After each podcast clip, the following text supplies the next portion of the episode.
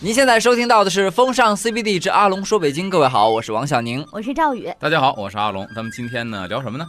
我们今嗯天聊一个特别开心的话题，我我看着阿龙那个就是故作玄虚的表我情 觉得并不是很开心 的话题，而是一个很严肃的历史话题。哦是吗就是周三的时间继续讲明朝的皇帝。啊，上次讲完了世宗皇帝，这回该开始一个新的篇章，讲穆宗皇帝朱载垕。哦，穆宗皇帝朱载垕，先说咱们概括一下他这个上位的这个经历，也是非常坎坷。在嘉靖四十五年十二月十四号，世宗皇帝一个特别喜欢道教，嗯天天在后宫求长生不老的皇帝，嗯终于呢也没能够如愿以偿，还是驾崩了。嗯嗯然后继位的呢是他的三皇子朱载垕，这个后。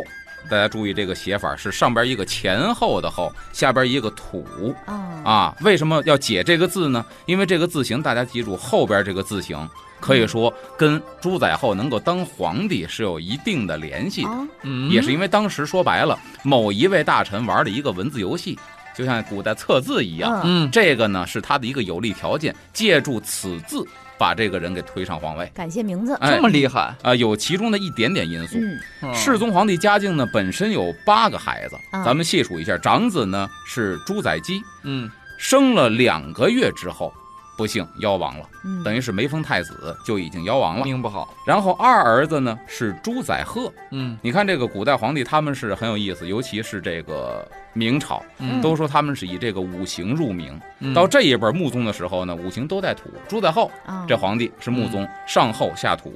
刚才朱载基是奠基的基，上齐下土。哎嗯这朱载垕呢，就是沟壑的壑，啊上边很难写啊，但底下也是一个土。哦嗯啊，这个孩子二儿子曾经被立为了太子，哎呦，但是在嘉靖的二十八年，也是不幸的夭亡了。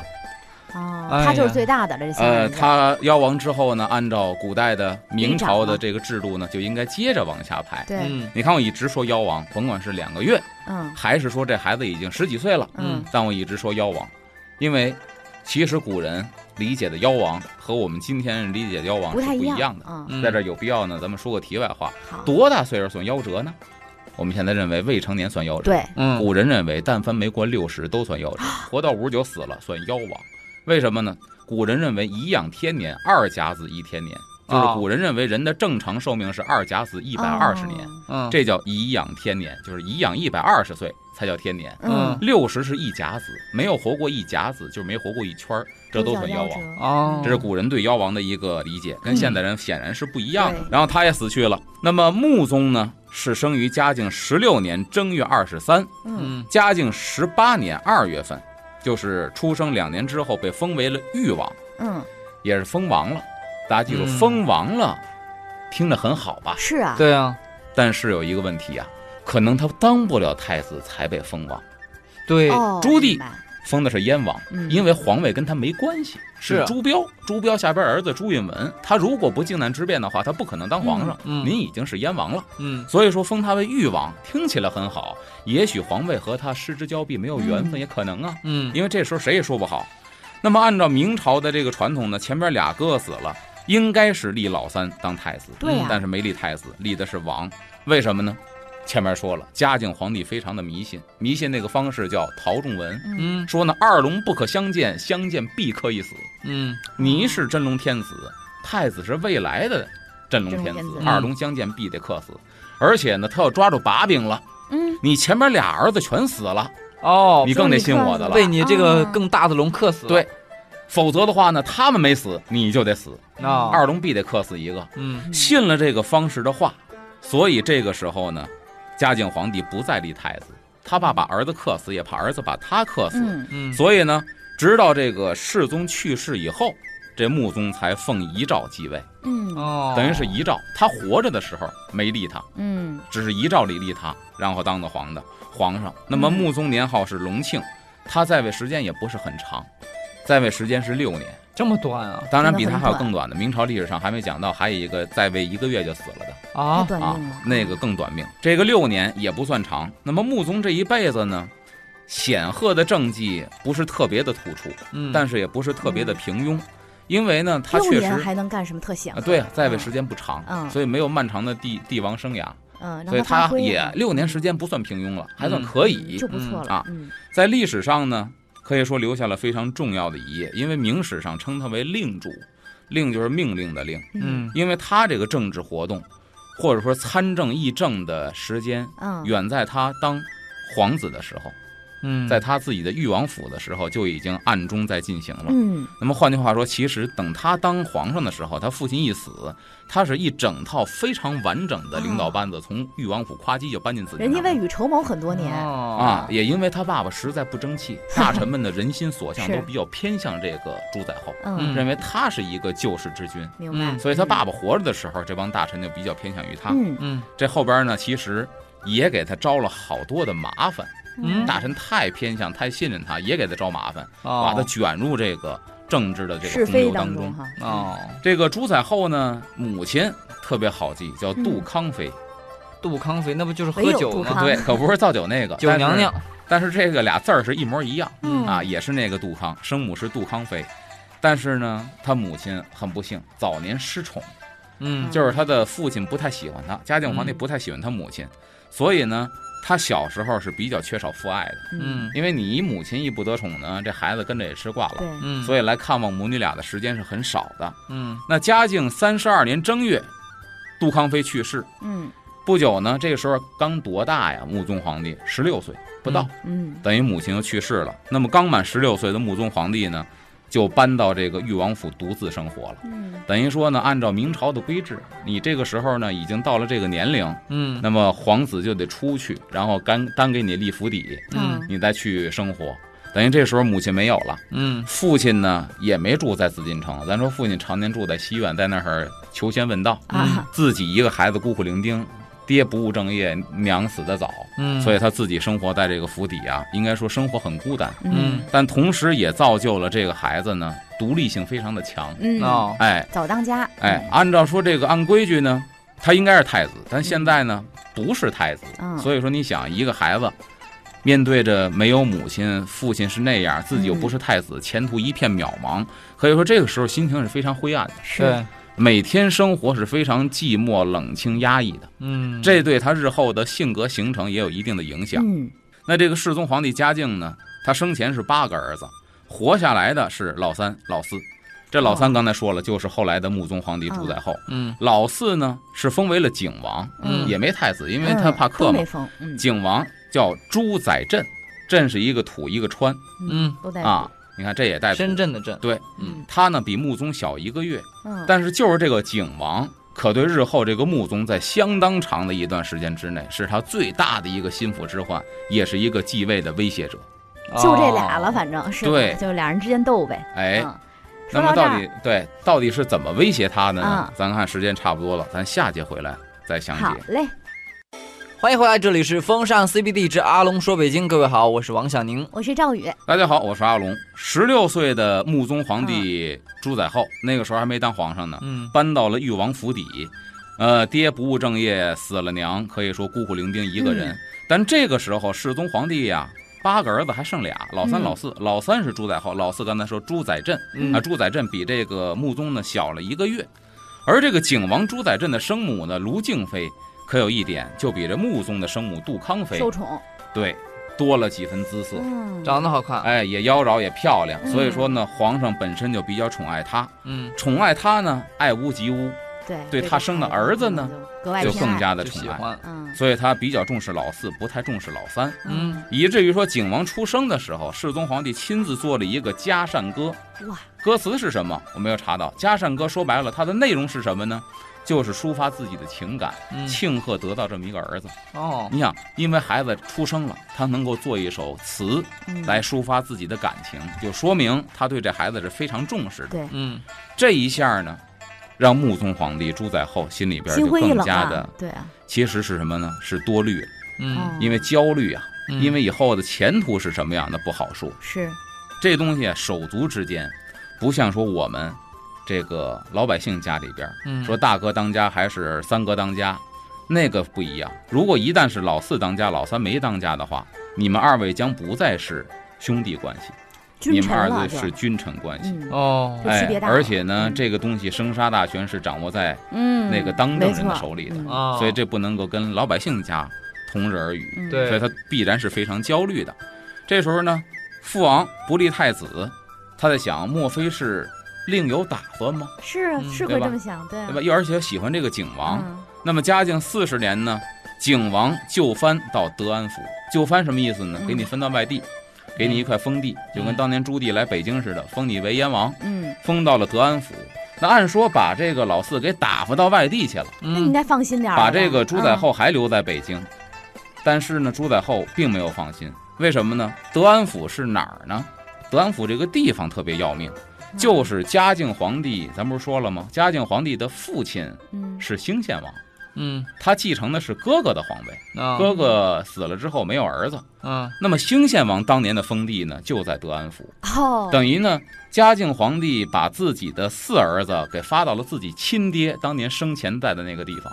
哦所以说，这个是不是有更什么让啊我深联意呢？想，对，嗯，这肯定会有联想。嗯，哎呀，太复杂了，对啊，这个时候呢，穆宗心中 不安啊，给他封到那儿，因为那是人家龙兴之所呀。对，嘉靖皇帝也是打那儿开始兴起的呀。对，所以说心说，莫非父王另有这有打深意算吗？嗯嗯那么嘉靖四十二年，这个时候呢，有一个筹码出现了。嗯，这个筹码就是呢谁，的筹码？穆宗皇帝朱载垕的筹码出现啊了。朱载垕有儿子了，嗯好事儿啊！啊嘉靖皇上有孙子了，这是一个他的一个非常重要的筹码。而且隔辈儿亲，嗯没准儿还因为这事儿对他还格外偏爱。呃，因为他要考虑的是什么呢？是皇家嗯子继嗣承的哈延绵。嗯，嗯那他有儿子了，我有孙子了，传给他这一支儿呢，就理所应当的传下去了。啊，对呀、而且如果这个时候，比如说这个呃朱载垕，他身边又有高人的话，嗯就说你要让这个你的儿子呀，就变得聪明伶俐一点，要招这个爷爷喜啊，欢。对对，讨爷喜欢，讨爷爷喜欢的话，你将来就有就希像望当年乾隆讨康熙喜欢，对，哎，康熙垂爱于雍正。哎，对这么一个关系。但是呢，当时的穆宗朱载垕呢，还不像咱们那么高兴，嗯他当时已经心里焦虑到什么地步了呢？他 怎么这么焦说虑？按照习俗啊，孩子过百天的时候应该给孩子起名儿。嗯，那么呢，这个穆宗就没敢问嘉靖皇上。说给孙子起个名儿吧，他都没敢跟亲爹说这个这事个儿，嗯不不敢问吗？因为他不确定这个皇位到底是不是他的，他不敢过分的招摇嗯。如果这个明白时候他庆贺招摇，反倒可能给自己招来不必要的麻烦，哦所以都没敢去请一个名儿，嗯，嗯也没敢在自己的裕王府里边大搞庆典，嗯等于百天儿没过，就很消停的嗯这么冷冷清清的就过去了。很嗯低调。直到他继位的时候，他父亲死了，那最终还是朱载垕继位了。啊，嗯，他继位的时候，儿子四岁了，四岁了才给起名儿。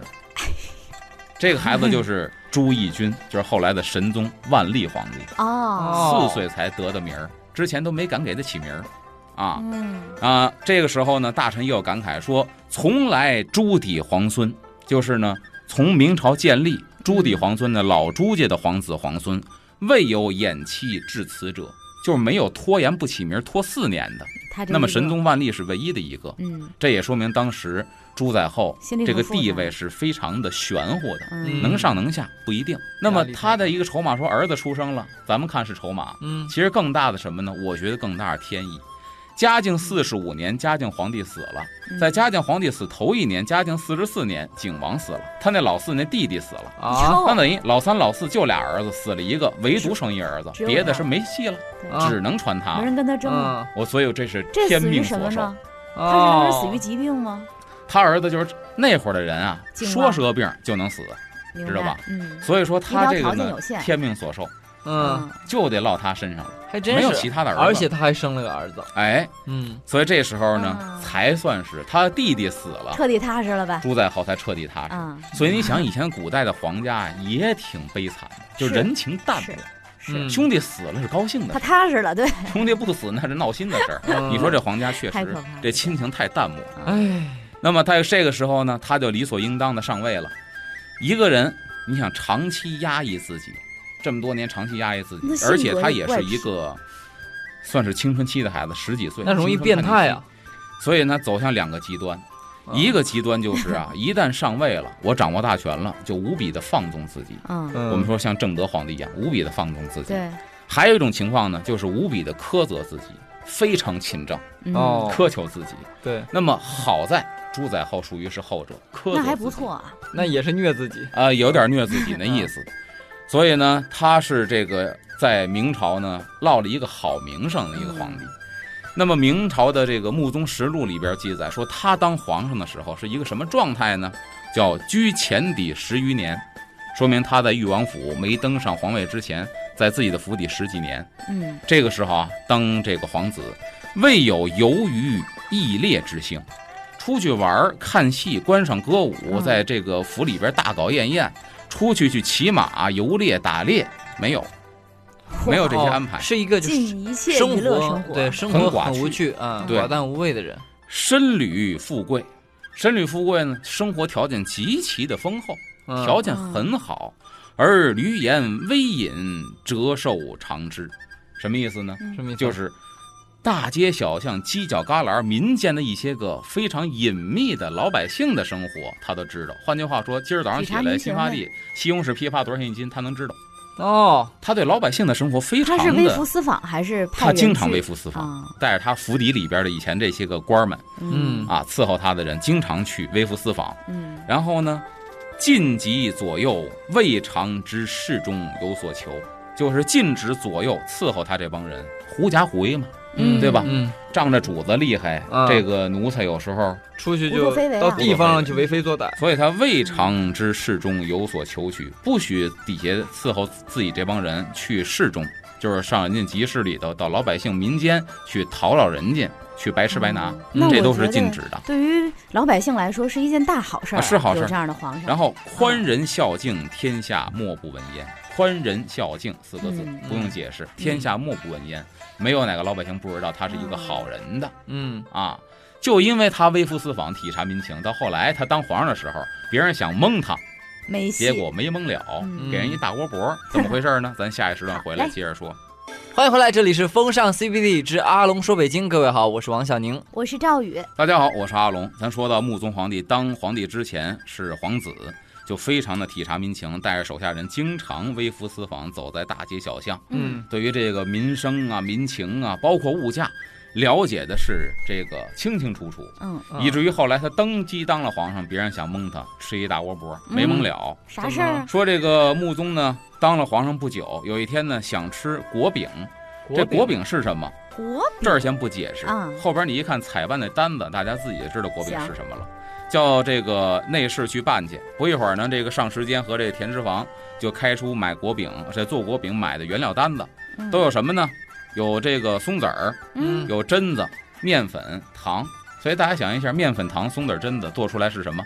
果料面包一类的，咱们就可以暂且说它是果大饼伙。的你面包你看吧，哦，嗯这个这个原料这几种啊就能想象了嗯，反正不是烤出来的就蒸出来的这种东西。嗯嗯然后呢，说你们去办去吧，人家啪办完之后说咱要买这点材料，有面粉、精白糖、嗯松子儿、榛子，嗯一共你得给这主子报账啊，一共是白银一千两，你就可想而知啊。嗯蒙谁呢？哦我们买哎，过这个东西啊，啊，不是说蒙谁，嗯，蒙皇上非常好蒙，对，皇因为他上不没知道有啊概念，，对皇上认为一千两还便宜呢，搁到别的皇上认为一千两是便宜的，对，他不知道啊，嗯所以他一点儿都不知道、嗯啊。这个到清朝也有类似的情况发生。嗯那么，夸一说这一千两，说因为什么呢？这帮奴才为什么这么大胆呢？嗯历朝历代都这么蒙下来的，对啊嗯，到没你这有儿任何也不问行题啊。。嗯，穆宗听完之后乐了，嗯说什么呢？说此种果饼何须千金？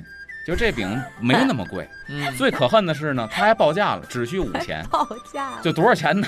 五个钱儿就能买哦着，他还啊给还告诉你多少钱。啊然后更可恨的时候呢，便可在东长安大街勾栏胡同买一大 盒儿，哪儿买都告诉你。我曾经在那儿吃过，也是醉五了元，一盒儿，用不了一千块钱，嗯五元太就买绝了了大臣也是醉了啊，，还是做好了 的。这大臣一听，完了，哥，这个内侍什么样呢？吃叫一大窝缩脖颈而退， 啊一缩脖子坏喽，蒙皇上这属于欺君呐。哦嗯但皇上没找茬儿，啊嗯留条生路，缩颈而退。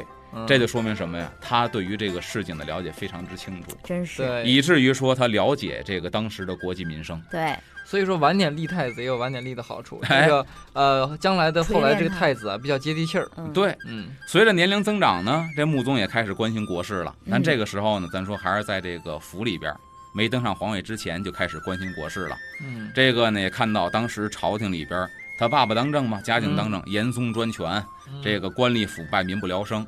外边呢，南有倭寇，北有这个鞑靼嗯啊，特别是这个这个什么蒙古鞑靼首领，经常还兵临这个北京城下，还烧杀抢掠。嗯所以呢，当时印象非常的深刻。而这个世宗呢，自从咱不是说了吗？他非常的淫乱，嗯用宫女儿去炼丹去，嗯嗯被十六个宫女儿给勒的呀。啊勒晕过去差点没勒死要了命，嗯嗯自从差点被勒死之后，就开始转到西内，然后呢，专心的在那儿去求长生不老，嗯也不理朝政。然后呢，该去祭祀了，该去这个郊庙了，也都不去了。嗯所以呢，这个讲课也都废了，朝廷这个朝也不上了，和大臣接触越来越少。嗯那么世宗对儿子呢？你想想，尚且是如此的薄情寡义，嗯，嗯，因为你看这俩儿子是，谁也不利，他嗯宁肯信谁的呢？他宁肯信那个方氏，嗯就是那大仙儿的，嗯，对，他也不信自己家的这亲情。对儿子尚且薄情寡义，更何况对朝臣呢对？亲生的如此，那朝臣更白搭那了很。了你们都是奴才呀。所以说，在这个誉王府邸的时候，这个誉王朱载后就是又耳闻呐、包括亲眼见到一宗宗的冤假错案，嗯所以他当时心里边也是非常的同情这帮受冤受害的这个嗯官员。嗯啊，所以思想上这个时候也是因为年龄大了，十几岁了，嗯跟父王的这个思想的隔阂就越来越大，嗯等于父子之间是有建立了，这沟壑是越来越深。那么在这个穆宗在裕王府邸的生涯当中呢，给他也有积极影响的是谁呢？帮他渡过难关的几个大臣：嗯高拱、张居正、陈义勤，哦，这都是明朝史上非常有名的大臣。嗯这大臣里边有刚正不阿的，有学富五车的，嗯但是后世咱要讲万历的时候啊，得说一句，虽然像这几个大臣刚正不阿，像张居正这样的，说是学富五车，抄家的时候那个钱比谁也不少嗯，啊，只不过人家是呢，该干事儿干事儿，对该拿也得，拿，哎嗯不像那帮宦官那帮官吏是该贪贪的，该办事儿不办事儿明，白，嗯，哎他好歹还还办事儿。嗯因为当时高拱和陈义勤呢，都是这个裕王府邸，等于是年轻的青少年时期的朱载后的家庭教师，啊嗯在这个府里边当侍讲官。嗯，那么严嵩专权的时候呢，这个穆宗就是大臣心目当中的一个主心骨了。嗯说皇上昏庸无道，好在皇上的儿子是比较明白的。嗯这时候呢，就惹来了一身麻烦，谁呢哦？就是兵部员外郎杨继盛。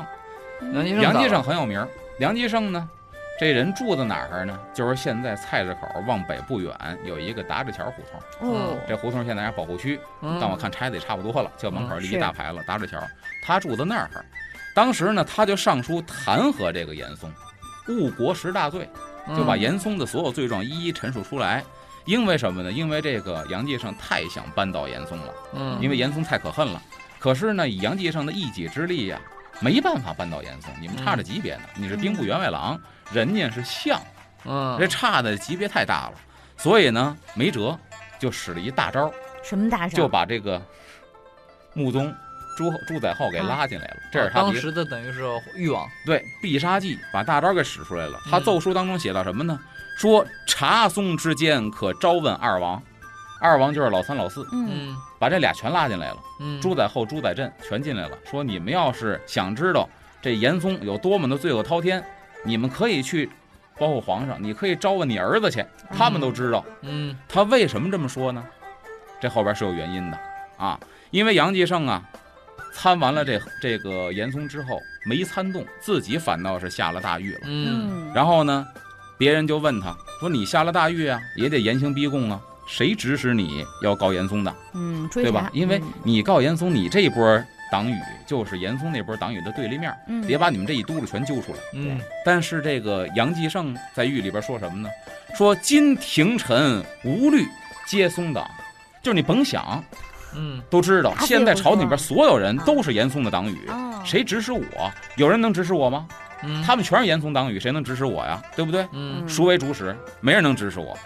所谓引二王者，以奸臣误国。我所谓引这二王呢，就说说白了，好在皇上俩儿子还不是严嵩那一头的，嗯嗯所以我只能把他俩搬出来。以奸臣误国，虽能欺皇上，而不能欺二王。虽然这严嵩的这些个罪恶把皇上骗过去了，嗯但是没有骗到他俩儿子，所以我只能够拿他俩儿子来说事儿，嗯因为我找谁说事儿都没用了，对所有人都是严嵩的人。对，那这么听他这么一说，感觉还还行啊，他说的，是说是还是这行么啊，道理啊。嗯有，道理啊。但是您不知不觉想搬到严嵩的心情，我们是理解的，嗯，方式方法是太激进了，哦，你不就把人家俩王给搁进去了？哦，哦对，严嵩权势熏天啊，但是里边还有一个更加麻烦的事儿。哎，咱们下一节回来好的接着说。好，哎，这里是风尚 CBD 之阿龙说北京，我是王小宁，我是赵宇，大家好，我是阿龙。刚才说了，这杨继盛要参这个严嵩，想扳倒他，结果满朝的文武大臣都是严嵩的党羽，他只能把这俩王给搬出来了，嗯就是嘉靖皇帝俩儿子。说你问问他们，他们都知道严嵩这罪恶滔天，这一下把他俩王给扯进来了。嗯，那刚才你俩说这事儿应该是好事儿啊，能扳倒严嵩吗？对啊非也，嗯，严嵩第一是权势熏天，第二呢，嘉靖皇帝俩王的父亲当朝皇上对严嵩是宠爱有加。第三最重要的一点，嘉靖皇上没立太子，嗯这，俩王谁是太子还不一定呢。哦，嗯，那么如果严嵩挑拨是非的话，就很可能拖上一个踩下一个。明白嗯，这是一种利益嗯，严嵩借助这个利益，完全可以挑拨二王之间的关系，嗯所以二王，不敢轻易的拿着表态严嵩了下手。嗯然后这个杨继盛呢，参严嵩。说一个题外话，还有一有意思的事儿，嗯创造了北京一老四好嗯哼。刚才我说了，他住在哪儿？菜市口的达市桥。啊，嗯有一天上朝去弹劾严嵩，被严嵩呢给听回来，啊，自己没那么大本事，没有成功。结果呢，自己倒是招了一身的不是，嗯非常的闷闷不乐。又到紫禁城下朝，夸往家走。往家走的时候呢，达市桥路过哪儿呢？嗯到达市桥，咱们想从这个天安门这一路嗯出来是天桥，嗯对吧？往西边一走呢，先路过米市胡同北口，然后再往西走才是大石桥。嗯，就是回家的路线呢，是要经过这个米市胡同的。嗯到了米市胡同北口，就发现这儿有一小饭馆儿，嗯没看见啊，先是闻见味儿了，味道还挺香。嗯，哎，这个闻着味儿，找到胡同北口一看，是一个门脸儿不大，一个小饭馆儿，嗯挺好。说今儿我也挺挺生气的，干脆我这儿一醉解千愁，进去之后照一桌子，嗯，挺干净。小二的，来，有什么看家的好菜给我上。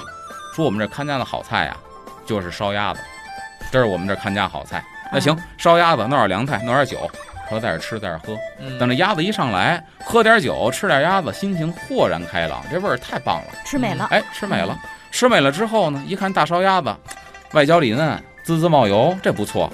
说你们这个字号叫什么呀？说我们这个字号，哎呀，那会儿都是一个毛病嘛，没小事馆儿没什么字号。哎，他顶多是不是以是名儿这为种字情况？啊阿龙都是因为看出对方是有来头的，然后才会说自己完全没字号的也没有吧？有能这个是小可能字性号，嗯有这可能性。比如说，有的是没字号，就拿自己名儿，李记酒铺啊，对，哦嗯王记饭馆啊，对，可能是这种字号。对嗯方有点来说头，这个您不错赐啊我们一个，嗯那那个什么，挺好的，先啊结账吧。一结账一算饭钱，啊，不贵，嗯确实不贵。嗯哎，说你们这儿嘿好又吃便不宜贵，又方便，嗯，挺好。那我给你起一名儿吧。说您叫什么？给起一什么名儿啊？又便宜又方便，叫便宜坊就得了。有等于打明朝，便宜坊烤鸭店诞生了。哦，明朝就有，便宜坊确实比这么全聚德早早。哦全聚德是清朝早期，清朝初期，全聚德，那个明朝的中期之后就便宜是坊就有了便宜坊了。哇哇，我上个月还吃了一回，等于便宜坊烤鸭便宜坊的烤呢鸭，它的嗯店确实开在密室胡同的第一这家儿个是吧北？口，在嗯不在第一家，进北口之后不远儿，在路西边儿哦啊，那个两层楼，一直到大概两千零五年还存留着，嗯，嗯现在拆没拆不知道。两千零五年我去那院儿看过一一次，嗯它那楼板什么的还都留着呢，嗯是两层的小楼。嗯哎，这是杨继盛被弹劾，结果呢误打误撞，嗯给人提了一次便宜坊，嗯有了这烤鸭店了。然后咱接着把这话拉回来，说呢弹劾他。这个时候呢，穆宗啊，一方面是失宠于嘉靖皇上的，另一方面呢，这谁呀、你杨继盛说把这俩王爷拉进来弹劾严嵩，嗯这严嵩一下就贼上这俩王了。啊首先贼上点谁呢？首先贼上老三，因为你是老大，嗯按明朝组织，你最可能当皇上。对，嗯啊我现在贼上你，为什么？只要你要恨了我，万一你当皇上，你第一个宰我呀，对我得先把你给盯上。所以呢，天天呢就受到了严嵩的监视，处境是更加的窘迫了。嗯那么有一天呢，这严世蕃就是嗯，严嵩那儿子，嗯不务正业那儿子，虽说不务正业，文采倒不错。嗯这严世蕃呢，就私底下秘密的问这陈以勤，因为嗯陈以勤不是穆宗皇帝的当时裕王府邸的那个讲师吗？嗯啊，就问他说：“闻殿下尽有惑心，惑是疑惑的意思。嗯就我听说最近，裕王对严嵩起了疑心了，这是严世蕃问的。这个问话可以说是一个特别危险的信号，你怎么回答？如果说对，我们就是怀疑严嵩了，死定了，严嵩就开始对你动手。对，哎，所以说呢，你说我没怀疑严也嵩，不能这么说。那你示弱了，你对是主子，他是奴才，对你怎么能跟奴才示弱呢？对，嗯要不卑不亢。所以这个陈世琴是非常的有他的办法。嗯他怎么回答呢？说当时景王不是不得宠吗？他也怕这严嵩颠倒是非，嗯，所以呢，他就说。国本已定，先把我们的立场告诉你。国本已定什么意思啊？嗯我告诉你，他是嘉靖皇上的亲儿子，啊你们再怎么得皇上宠，你们是奴才。嗯，国本已定，我告诉你，他就是太子，只不过皇上没说，嗯怕二龙相克，没说而已。誉王殿下的惠字，惠字是什么呢？誉王的名字，啊，因为太子皇上的名字别人不能使嘛，嗯对这惠字。从后从土，刚才开头我就说了，嗯一定记住后“朱载后”这个字怎么写，嗯上边是前后的后，下边是土壤的土。嗯从后从土，意为土地之主，皇天后土。嗯，哦他爸爸为什么给他叫朱载后？我告诉你，他是有道理的，啊只不过他爸爸没立他当太子，早晚的事儿。先镇唬一下这个严嵩，哦哎，此皇上命名的意思，嗯殿下每位首辅是社稷臣，每位什么意思呢？就每每一说起严嵩，嗯誉王殿下都会说这是一个社稷之臣。嗯说白了，夸你爸爸是一个忠臣，君安从受此言。回去告诉你爸爸，誉王觉得你爸爸是一个忠臣，嗯是一个良才嗯啊，所以呢，不要担心，嗯没有问题。哎，还真是说的先恰到好拍处，后夸，嗯等于严嵩对他才算放松了警惕。那还是蛮有智谋的，对呀、嗯所以呢，这个咱说的这个陈义勤嗯把这个严嵩的疑惑给化解了。另外一个说，当时当誉王的时候，在誉王府邸还有一个人，就是不能不提的张居正。啊哦，张居正呢，嘉靖四十三年是誉王府的讲官，嗯这个人是精通这个四书五经，学识非常的渊博。记载他什么呢？每进讲必引经直译。嗯他每次讲课的时候所讲的任何理引经据典论嗯都是引经据典的。嗯嗯然后呢，他每次讲课的时候最喜欢用的是什么呢？嗯就是一些个比喻、隐喻，因为孩子上课的时候最怕的就是喋你喋照不着一休的说份教理，论，嗯哎，嗯而且呢是词极凯切，嗯就是他说话是非常实用的。凯呢就是切实的意思，嗯凯切说话总是能够说到这坎节儿上，哦说话是很有用的，从来不空谈。不会说泛泛而谈，说那些空话大话，所以说这个孩子们上课呀，最喜欢什么样的老师呢？生性咱们不举个冒例子浑啊身灰色比如对窦靖高，嗯就怕你天天讲理论。我们上学也是这样。对对对，那地理老师、历史老师一举例子，哎呦，就感觉倍儿好听，对，嗯所以呢，张居正就是这样一个老师，嗯而且对于他后世的影响非常之大。那么张居正跟当时的这个穆宗朱载后相处是什么样的呢？看今天时间差不多了，咱哎们下一回的时候接着跟大家说。好的，今天我们风尚 CBD 的时间就是这样了，我们明天同一时间不见不散，拜拜。拜拜。